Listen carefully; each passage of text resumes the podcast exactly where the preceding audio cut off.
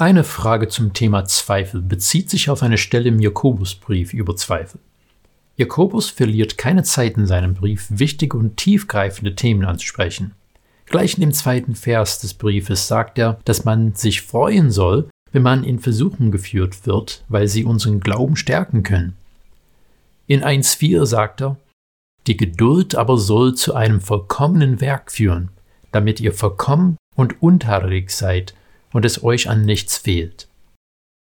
Dieses Wort für vollkommen gehört zu Jakobus Lieblingsvokabular und das Wort kommt in diesem kurzen Brief häufiger vor als in irgendeinem anderen Brief im Neuen Testament. Dieser Gedanke der Vollkommenheit ist nicht einfach, dass wir keine Fehler machen sollen, sondern hat damit zu tun, dass wir nicht geteilten Herzens sein sollen. Dazu gehört, dass unsere Verletzungen geheilt werden sollen. Wir haben den Spruch, da schlagen zwei Herzen in meiner Brust. Das bedeutet, dass wir zerrissen sind und uns nicht entscheiden können. Es ist ein unangenehmer Zustand, der nicht von Dauer sein kann, ohne weitere Probleme zu verursachen. Kurz darauf kommt die Textstelle, auf die sich die Frage bezieht. Ich lese Jakobus 1, die Verse 6 bis 8.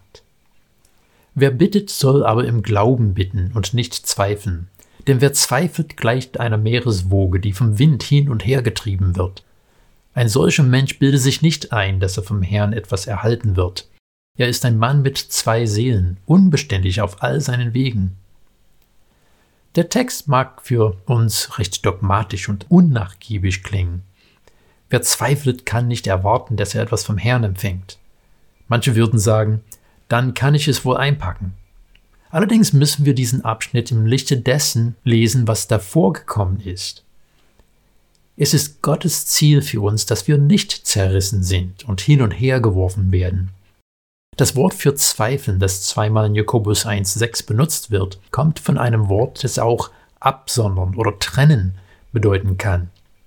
Kurz gefasst, wir werden aufgefordert, im Vertrauen zu beten, nicht mit der Einstellung, er hilft mir ja sowieso nicht.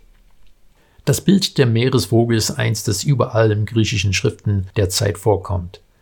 Eine Meereswoge oder Welle scheint eine große Kraft in sich zu tragen.